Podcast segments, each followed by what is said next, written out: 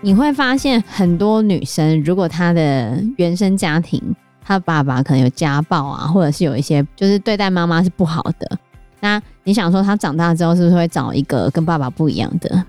没有，他们通常会步上妈妈的后尘，她找到的另外一半可能会跟她爸之前是一样的。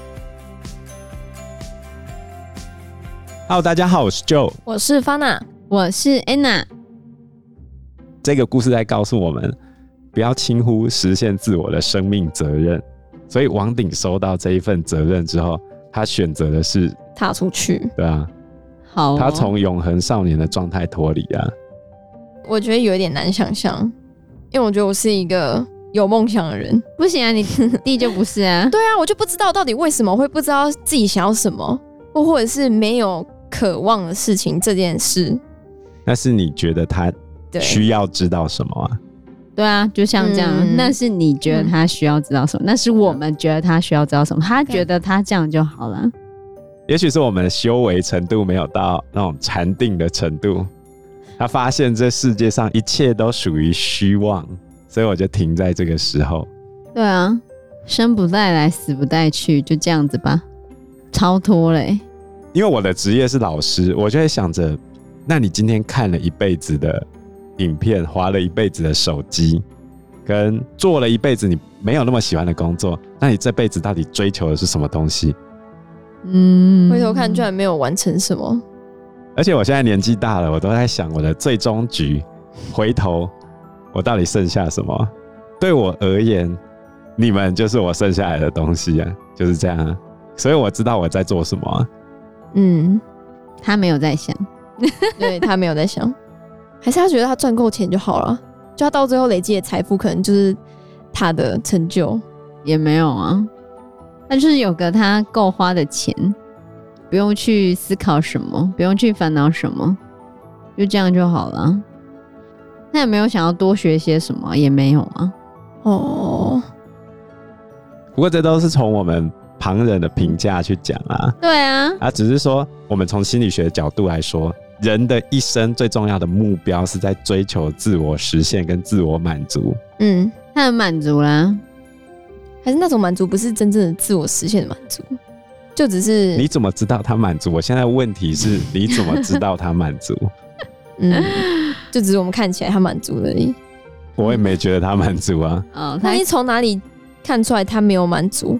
就是。一个人对很多事情都会不满，哦，愤世嫉俗。你会用负面去看待很多事情的时候，他其实折射的是他心里面。呃，比如说有人讲话很酸，我们班有一个同学，他讲话都是在呛同学，实际上并不是他那么坏，他是在其他地方可能做错事了，嗯，他的这种不平衡的心理状态，去反射他今天对同学的态度话语是不好的。所以从心理学的角度，跟我从平常跟这么多孩子、跟这么多家长接触的经验，一个负面态度的形成，是他前面可能他遭遇了什么挫折，嗯，产生的结果。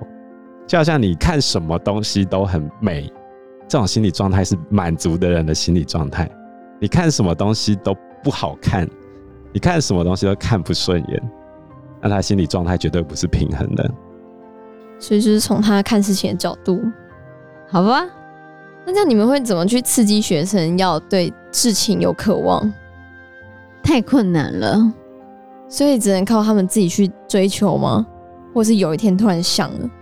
我的方式比较粗暴，我就会逼迫他们，然后用同侪的力量。我觉得啦，国中的时候还可以用同侪的力量，同才先拉，同才拉不动，老师在后面用拖的。可你怎么拖也只能拖过他这段时间，高中基本上就没办法。对啊，就是我们怎么拖都只能拖你国中的阶段，等你脱离我的控制的时候，你就会恢复原本的样子。然后我就想耍废不行啊。对啊，就会这样子。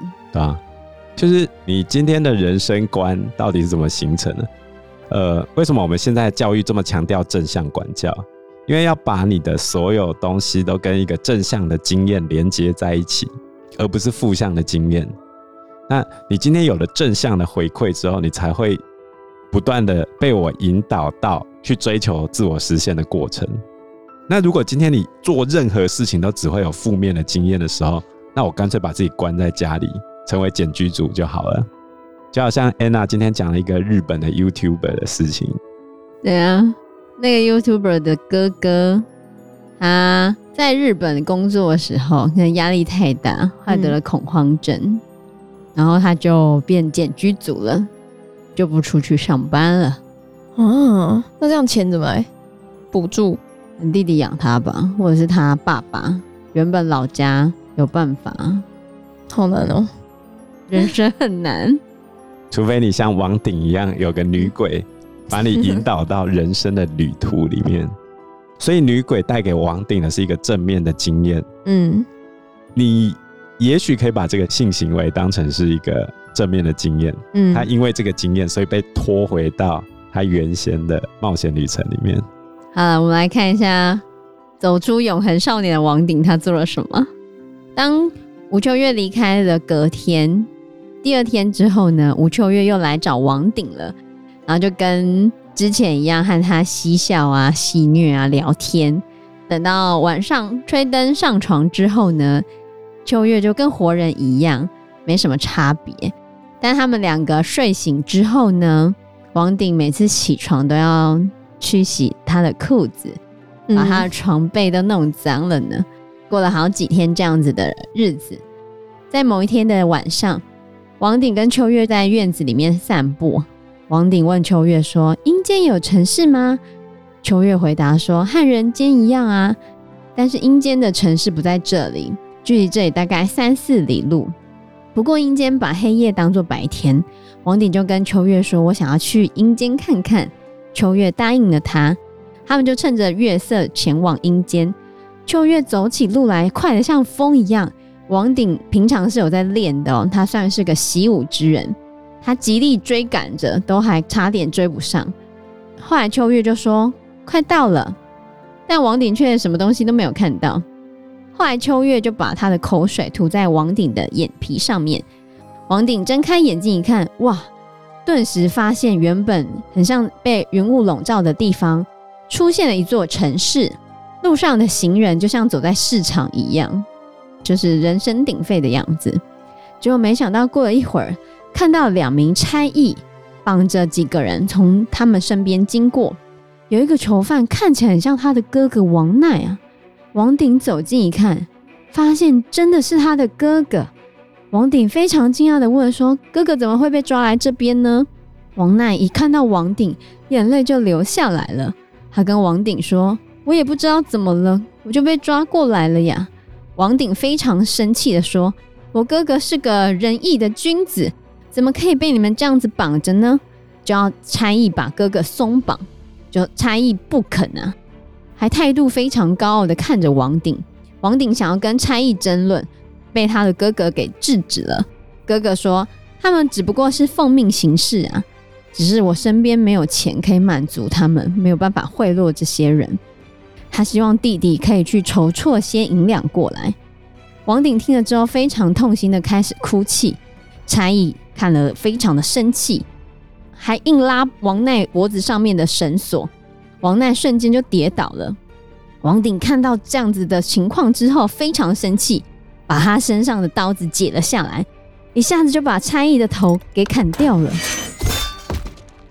他很强哎、欸，真的，那个力气超大的、欸。对啊，然后另外一个差役就开始大声喊叫，嗯、结果王鼎把另外一个差役的头也砍下来了。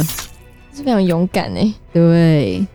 这时候秋月就大惊失色的说：“杀死官差是重罪呀，赶快逃吧，找一艘船往北回去。回家之后把哥哥的丧幡给拆了，关上大门，先不要外出。七天之后就没事了。”王鼎赶快扶着哥哥，连夜雇了一艘小船，就火速赶回家中了。那如果我们以心理学的观点来说，这一段其实就是武秋月如何带领他深入潜意识的过程。那他为什么可以跟武秋月感情这么快速的升温？因为武秋月就是王鼎的阿尼玛。阿尼玛的意思就是理想中一看到就一见钟情的那个女生，梦中情人也不算是梦中情人，就是完全契合的一个女性典型。哦，男生心目中的女性典范吗？对，反过头来说，女生心目中的男性典范就是阿尼姆斯。但是这个中间有一个奇怪的点了，根据心理学研究来说，男生的阿尼玛通常只有一个样子。然后女生的阿尼姆斯就会有很多种，是这样吗？对，为什么会这样？你喜欢的男性典型可能会有很多种。我觉得，我怎么觉得好像跟现实是相反的？男生喜欢的女生就是那个样子啊。那问题就是阿尼玛跟阿尼姆斯怎么形成的？就是你生活中遇到的正向经验跟负向经验的总和。所以你的成长过程中遇到更多负向的，你的阿尼玛或阿尼姆斯。就会越偏向负向哦，对啊，所以你会发现很多女生，如果她的原生家庭，她爸爸可能有家暴啊，或者是有一些不好的，就是对待妈妈是不好的。那你想说，他长大之后是不是会找一个跟爸爸不一样的？没有，他们通常会步上妈妈的后尘。他找到的另外一半可能会跟他爸之前是一样的。为什么会这样？就很奇怪。就是你的阿尼姆斯变负向的，对，所以你必须尽可能让自己处在正向的经验里面，或者是你的想法必须要是正向的，对，不然你就会出现负向的阿尼姆斯，那你选择到的那个阿尼姆斯也会不好，对，对啊，就会走歪，就是潜意识里面对你造成的影响。如果以武秋月来说的话，他是一个正向的阿尼玛，嗯，那问题就来了。武秋月不是拒绝跟他就是继续吗？嗯，要保持距离，其实就是要跟自己的阿尼玛保持一个健康的距离，才能够更加的深入自己的潜意识，处理好亲密关系的议题，你们两个之间的关系才能够成长，你自己也才能够更看清楚你自己。所以他在跟武秋月这个阿尼玛相处的过程中，他不断的成长。当他到阴间里面看到他哥哥，发现他哥哥死的时候，他这一次的选择就不是逃避了，他必须要成长。他把那个鬼差给干掉了嘛？嗯，哎，就好像我们最近看的那个《经济之国》的闯关者哦，好看吗？嗯，可是我看到最后一集的时候，突然有点难接受。怎么说？因为它的结尾很像是一场梦这样的感觉，不好吗？对我的感觉是这样子啊，就是。靠你演了这么久，就你跟我说，他就不是梦哎，他就不是梦，你不能那样子理解。好啦好啦，就是他什么演了那么久，话好像是一场不对不对不对，一场空的感觉。你，你这样子的理解就是没有，他这样是一场空，因为他的那个海涛法师的没有没有，你不要再跟我讲海涛法师，我每次 跟我讲海涛法师，我觉得只想翻白眼。不要再跟我讲海涛法师了，海涛法师说什么？就都是假的啊。哦。不要再跟我讲海涛，这个世界的一切都是假的。不要再讲海涛法师。重点是他成长的过程，就是没有啊！你回来之后，他还是那个样子，他哪知道他有成长？他成长了，没有，他的个性是成长了。他在最后一段跟他弟弟的谈话的时候，就是他的个性已经成长了。就是在故事里面，男主角面临了他挚友的死，他挚友的死使他成长。这种就好像。阿德勒，你知道吗？心理学家，嗯，他在五岁的时候，他的弟弟因为白喉死在他的床边。白喉，就咳嗽咳到死啊！哦、后来阿德勒就想要成为医生，所以阿德勒后来认为，自卑感跟追求卓越是人内在的固有动力。这边的自卑感其实也可以解释成你在面对死亡的时候是很无力的，你对待亲友的死亡。突然发现死亡离你那么近的时候，这种死亡只会带给你无力感吗？问题是你要怎么战胜死亡？所以王鼎他后面把鬼差杀掉嘛，他就在跟这个死亡对抗啊。嗯、他并不是顺从死亡，如果他顺从死亡的话，他可能就会眼睁睁看他哥哥被鬼差带走。走。